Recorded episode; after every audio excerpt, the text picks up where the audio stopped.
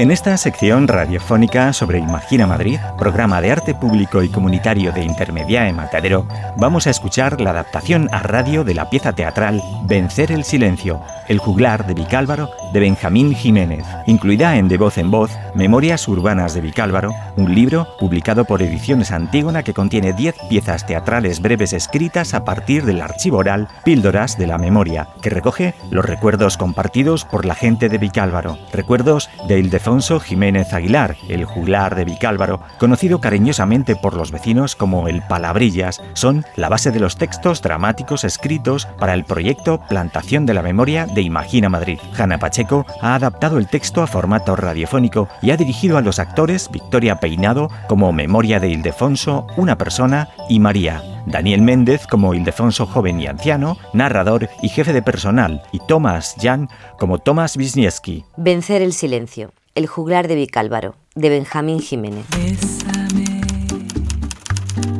bésame mucho. No, noven, n- n- 94 años. Tre- tres re- reyes. Tres generales. Ocho papas. Lo que suena es una vieja Olivetti, que en aquel entonces no era tan vieja. Sus teclas jamás servirán a la burocracia. Es una máquina de escribir de la que solo salen poemas.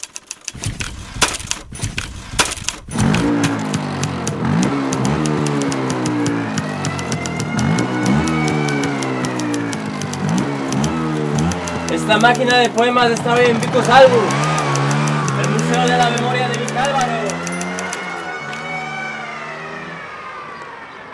Escribir a máquina no es lo que parece ahora. En realidad casi nada fue como lo recordamos ahora. No, no lo era entonces.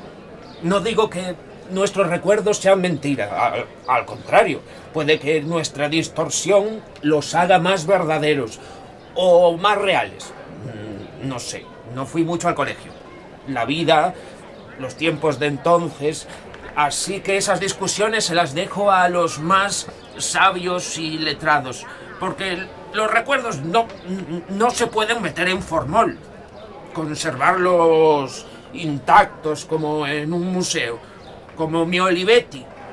Ahora está en un museo, se me quedó anticuada, o mis manos se quedaron anticuadas. Son 94 años. ¿Qué me queda ya? ¿Seis para los 100? La máquina anticuada, la vida, los tiempos. Pero la parte de mi vida que en esas teclas no, no está en el museo. Imposible. La, Olivetti, una, una reliquia. Escribir a máquina no es fácil, hay quien estudiaba. Yo me aprendí de memoria las teclas. La vida, los tiempos. La memoria no puede meterse en formo. Sería convertir nuestros recuerdos en reliquia. 94 años. 6 para 100. Se dice pronto. La de versos ya han salido de mis dedos por esa máquina que ahora está anticuada. ¿Lo, es- ¿Lo están mis manos? Quiero pensar que no. Solo que ya no se mueven como antes. Quizás algún día también se me olvidará mover mis manos, no saber qué hacer con ellas. ¿Serán entonces mis manos soletas? No lo sé. Yo apenas fui a la escuela. Aprendí por mi cuenta. Eso, eso se lo dejo a, los más instruidos, a, a los sabios. Yo solo fui un conserje, un trovador que cantaba lo que veía en su barrio. Mis manos anticuadas como la máquina de escribir. Mis manos. ¿Acabarían en un museo con su etiqueta? ¿Quién iba a querer una mano en un museo a esta altura? Mis manos, mi- mis manos en un museo, ni que fueran las de Quevedo.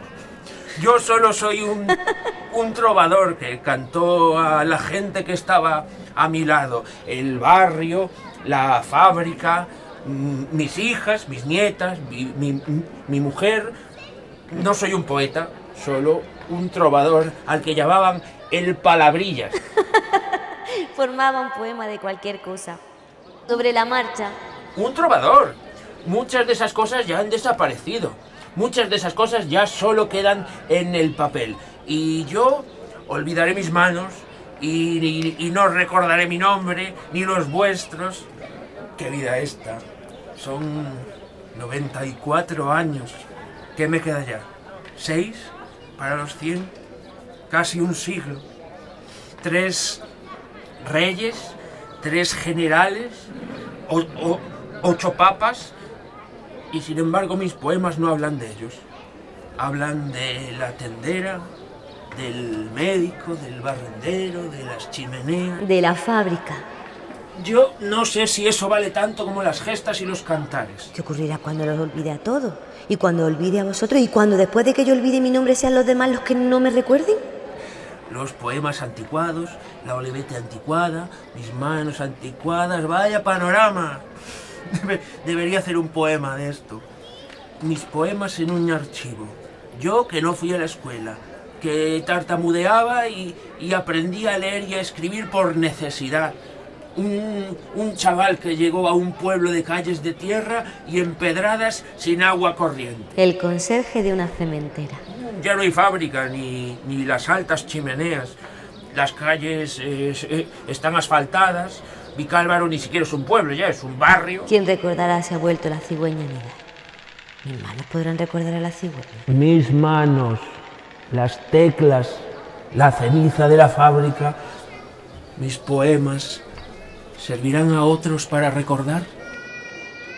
1940-1992, un año después del fin de la guerra civil, un año después de la caída del bloque comunista, unos años de incertidumbre, de salir del hogar, abandonar los acentos patrios, los olores. pero también buscar la esperanza de un futuro mejor, de un presente. 52 años de diferencia y miles de kilómetros de distancia entre Andalucía y Polonia para llegar al mismo sitio, en estos 35 o 27 kilómetros cuadrados actuales. A ver, chaval, ¿cómo te llamas? Il, il, il Tomasz de, de Alfonso. ¿Cómo? Il, Wiśniewski, señor. Il de- Tomasz Wiśniewski. de Alfonso To polskie imię. Jiménez Polako. A- Aguilar. Bueno, mejor me lo escribes aquí y rellenas todos los demás datos. Empiezas mañana, ya veremos en dónde te metemos. Aquí siempre hace falta una mano. Hay Hay problema. un- Uno, señor. un problema. Además de que no te entiendo, No, No no papeles. No sé es- Documento. escribir. Paper. mañana a las 8. Lo que suena es la alarma de la fábrica. La alarma que se escucha en todo Vicálvaro, en competencia con las campanas de la iglesia y que avisa no solo a los obreros de los cambios de turno. Siempre las mismas horas, los mismos días, el metrónomo de la vida de un barrio de extrarradio, industrial. Suena todos los días a las 12, a la 1, a las 2 y luego a las 5. Hay varias de comida y de cambio de turno. Suena casi, casi como la campana de la iglesia. Yo escucho todas, porque la fábrica de cementos de Valderribas es mi centro de actuación. Yo, yo soy el conserje. Ya no tartamudeas, Ildefonso. Mm, No, no, ya no. Me fui corrigiendo. Antes, de pequeño, tartamudeaba de una forma muy singular, ya sabes. El ímpetu de los jóvenes, de ese querer hablar deprisa combinado con los nervios, una tortura. Luego, aquí, a la fuerza, he ido cogiendo desenvoltura. Supongo que cuando empiezas a ver todos los días a las mismas personas haciendo lo mismo, dejas de tener prisa en decirles nada. Pero, ¿sabes qué? Dime. Lo que no he aprendido nunca es a bailar. ¿Qué te parece? No te creo. ¿No ibas al baile? ¿Dónde conociste a la parienta? Porque yo os vi más de una vez. Pues claro que voy al baile. ¿eh? Bueno, ahora ya no. Pero ir íbamos. Yo intentaba no bailar, pero al final no queda más remedio. A la fuerza te ahorcan. Es curioso porque cuando hice la mili en Badajoz, me ascendieron a cabo y yo enseñaba a marchar a los nuevos reclutas. Ujú. Un, dos, un, dos, un, dos. Curioso enseñar un ritmo a los demás y ser incapaz de dar cuatro pasos seguidos sin, sin pisar a tu pareja. Pobre. Qué paciencia. Un, dos, un, dos, un, dos. Ildefonso, escucha, Ildefonso. ¿Qué estamos haciendo aquí? Soy el conserje de la fábrica. Hay días que hago horas extra, pero sé cómo escaquearme, ¿eh? es una maña que he aprendido. Cuando uno es conserje, aprende a observar y a ver cómo funcionan las cosas. Después de todo, soy el que está en contacto con todos. Limpiadoras, camioneros, mecánicos, mantenimiento, peones. Tengo casi más información que el jefe. Valderribas es mi centro de operaciones. ¿A cuánta gente habrás conocido? Imagina, ya son unos cuantos años. Me sé el nombre de casi todos. Incluso me acuerdo de algunos que hace tiempo que no vienen. Es parte de mi trabajo. Por ejemplo, Manuel de Vicálvaro, camionero, estuvo en Venezuela. Si es de Vallecas o de Coslada, mm, un truco es escribir un versillo con sus nombres. Así no se me olvida. Pero no solo de la fábrica, ¿eh? también del barrio y, y de antes. Antes de que Ildefonso. Te he hablado de Pepe el Norias. ¿eh? Se quedó con ese nombre para toda la vida. El Norias. Diluvió en Málaga una vez y para salvarse de la riada se subió a una noria. Estuvo dos días en la noria subido. A veces una buena decisión trae consecuencias molestas para toda la vida. Al menos no existía por entonces la montaña rusa, que si te llamaran José el Ruso hubiera sido una faena aquellos tiempos.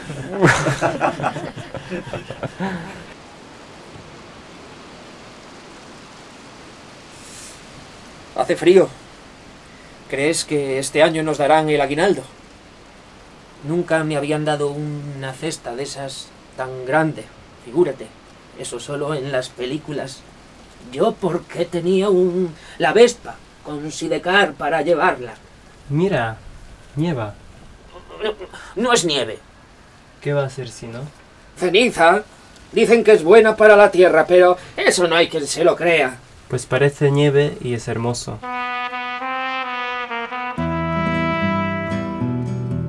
Kohañe, ¿cuánto crees que durará esto? Pues apuesto a que se acabará justo antes de que se nieguen a ir de paseo con nosotros los sábados por la tarde. Yo siempre pasaré contigo los sábados por la tarde. Tonto. Echo de menos Polonia. Allí dejé cosas buenas, pero aquí tengo más vida. Es difícil no añorar la infancia. Ellos no echarán de menos Polonia. Solo les unen sus yatki y las clases una vez a la semana. Hasta que se cansen y prefieran irse con sus amigos o dormir hasta tarde porque se fueron con sus amigos el viernes por la noche. Tranquilo. Tendrán hijos, pero seguiremos siendo Maca y Oichets. Mamá y tata. ¿Te acuerdas cómo era esto cuando nos conocimos? No estaba en estos edificios, era todo un prado verde y costaba la vida venir desde Alcalá. Y aún estaba la chimenea.